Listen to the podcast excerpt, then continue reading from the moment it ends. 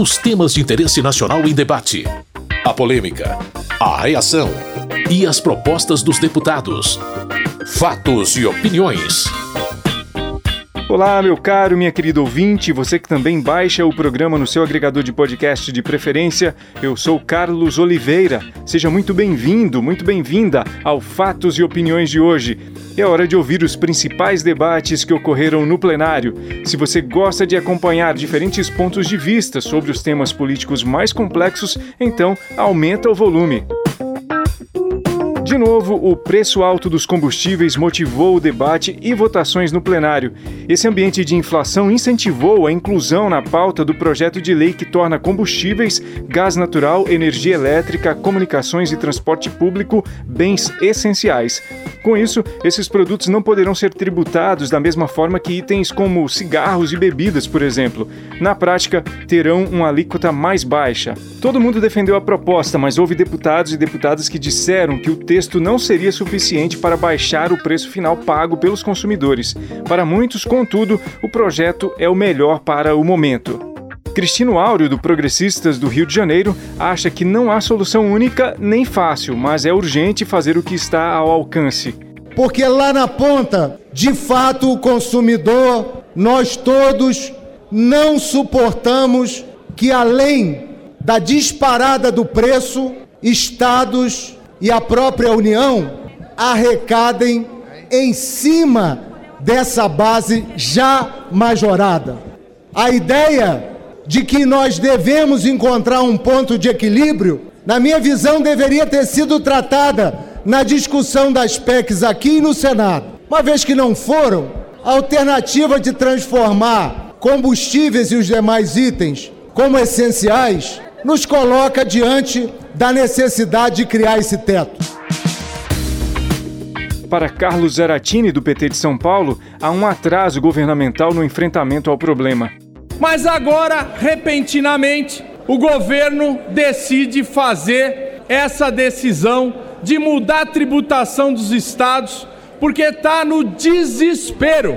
No desespero, modo de dizer, porque na verdade o governo não quer mudar a política de superlucros da Petrobras, das empresas importadoras de combustíveis, da Eletrobras, porque o seu objetivo principal é privatizar. E quer privatizar aumentando o valor de mercado dessas empresas. E ao mesmo tempo tem uma contradição precisa reduzir para o povo, porque senão o povo não vota mais nesse governo. Danilo Forte, do União Brasil do Ceará e um dos autores do projeto, argumenta que o fundamental nesse momento é focar no que mais importa. E o mais importante hoje é a gente dar uma resposta para a sociedade brasileira que não aguenta tanta caristia, tanta inflação e vê corroído a cada mês o seu salário, o seu poder de compra. Essa é a resposta que ele pode dar hoje.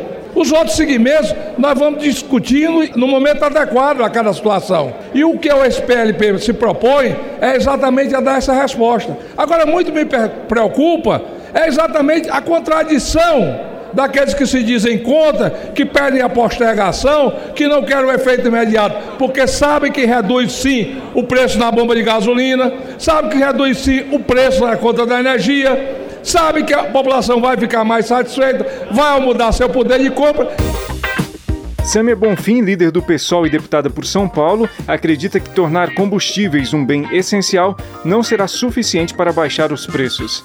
Porque para que isso aconteça é necessário mexer nos lucros dos acionistas internacionais da Petrobras que estão lucrando muito dinheiro enquanto o povo não consegue mais sobreviver, pagar suas contas. Só vai ser possível de fato ter uma redução do valor para a população quando se mexer na política de paridade de preços internacional. E para isso, nós propusemos uma série de destaques para que haja compensação para os estados e municípios que vão perder queda da arrecadação de receitas a partir dessa redução do ICMS, mas principalmente para que se mexa de fato no real problema que faz com que o valor dos combustíveis esteja nas alturas, que é o preço internacional, é a dolarização do valor dos combustíveis. Na opinião de Lafayette de Andrada, do Republicanos de Minas Gerais, os críticos parecem não ter compreendido a ideia central da proposta. Nós estamos falando de um projeto de lei que trata do Código Tributário Nacional, um projeto que vai na direção do que nós chamamos de justiça tributária. Hoje, a energia e os combustíveis são tributados como bens supérfluos. E os bens supérfluos, como cigarro, bebidas, perfumes, têm uma taxação exacerbada, altíssima. E tem que ser assim mesmo, em nome da justiça tributária. Agora, você comparar energia, combustível, com bens supérfluos, obviamente que isso não é justo, obviamente que isso não é sensato. E é disso que trata o projeto. Heitor Chu, do PSB do Rio Grande do Sul, entende que o aumento do preço dos combustíveis, especialmente, é consequência de decisões governamentais. Primeiro, o Brasil resolveu vender grande parte das ações. Com isto, penalizamos a nós mesmos. Os acionistas estão ganhando dinheiro como nunca.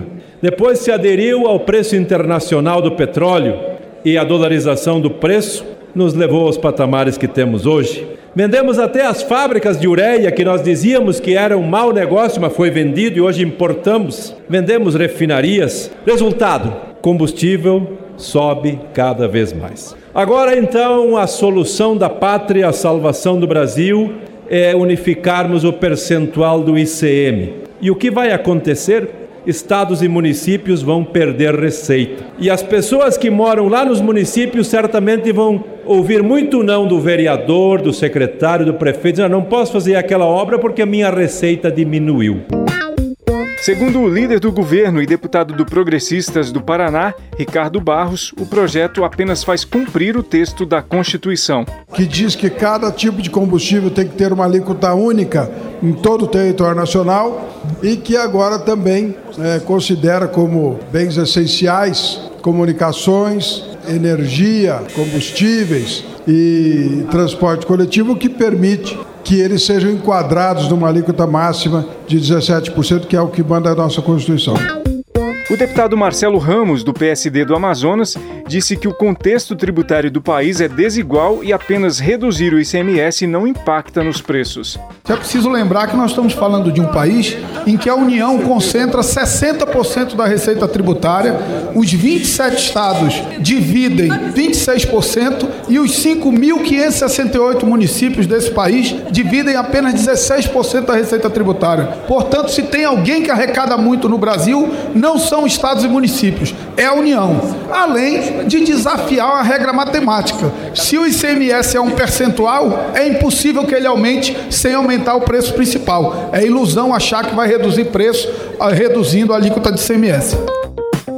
Tiago Mitrô, líder do Novo e deputado por Minas Gerais, defende a redução de impostos, porém acha que o projeto não é o bastante. Mas nós temos convicção de que a redução de impostos e a consequente redução do preço de inúmeros produtos para a população precisa ser encarada de forma estrutural. A redução de alíquotas é uma das formas, mas a gente não pode deixar de discutir a quebra do monopólio da Petrobras. A gente não pode deixar de discutir uma reforma tributária de verdade. A gente não pode deixar de discutir as privatizações como um todo, que só agora, no finalzinho do governo, Bolsonaro deu alguma sinalização de que ia ser discutida. E não podemos deixar de discutir uma reforma administrativa essencial para o Estado poder ser mais eficiente. Conforme um dos autores do projeto, o deputado Sidney Leite, do PSD do Amazonas, a ideia é diminuir o mais rápido possível o peso desses produtos no orçamento das famílias. Não dá para querer que o trabalhador que a dona de casa, que o pescador que utiliza o combustível e que interfere na cadeia produtiva da grande maioria dos produtos seja penalizado pela cobrança abusiva de tributos no nosso país. Nós também não podemos deixar de destacar a questão da alta carga tributária nos serviços de telecomunicações, que é essencial e que toda a população usa, inclusive a população de baixa renda. Se nós agregarmos o ICMS, o PIS e o CONFIS, a média de cobrança dos consumidores é superior a 40%. Mesmo com discordâncias pontuais, a Câmara aprovou o projeto que limita alíquotas de impostos sobre combustíveis, energia, comunicações e transporte público. O texto prevê que os estados e municípios vão ser compensados pelo governo federal por causa de eventuais quedas na arrecadação. Agora, o projeto segue à votação dos senadores e senadoras. Fatos e opiniões.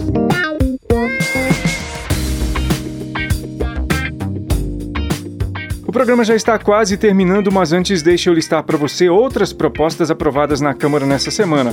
Foram projetos menos disputados. Teve a medida provisória que altera regras para a aviação civil no país e que, inclusive, obriga as companhias aéreas a não cobrarem por uma bagagem de 23 quilos nas viagens nacionais e uma de 30 quilos nas internacionais. Essa MP já havia sido votada pelos deputados e deputadas, foi modificada no Senado e agora, com a conclusão na Câmara, vai à sanção presidencial. Ainda foi aprovada a medida provisória que estipulou o valor do salário mínimo em R$ 1.212 para este ano. Essa MP vai ao Senado. A Câmara também ratificou um acordo internacional para reduzir a emissão de gases hidrofluorcarbonos. Eles afetam o aquecimento global e são normalmente utilizados para refrigeração e climatização. No próximo passo, esse acordo vai ser avaliado pelos senadores e senadoras. Se você quiser ter acesso a mais detalhes de todos os projetos votados e assuntos debatidos na Câmara, basta acessar o site www.câmara.leg.br. Com sonoplastia de Newton Gomes, esse foi o Fatos e Opiniões de hoje. Muito obrigado pela sua audiência, você que nos acompanha aqui no seu rádio ou que baixa o programa no seu agregador de podcast preferido. Na semana que vem tem mais. Até lá! Fatos e opiniões. Os temas de interesse nacional em debate. A polêmica, a reação e as propostas dos deputados. Produção e apresentação: Carlos Oliveira.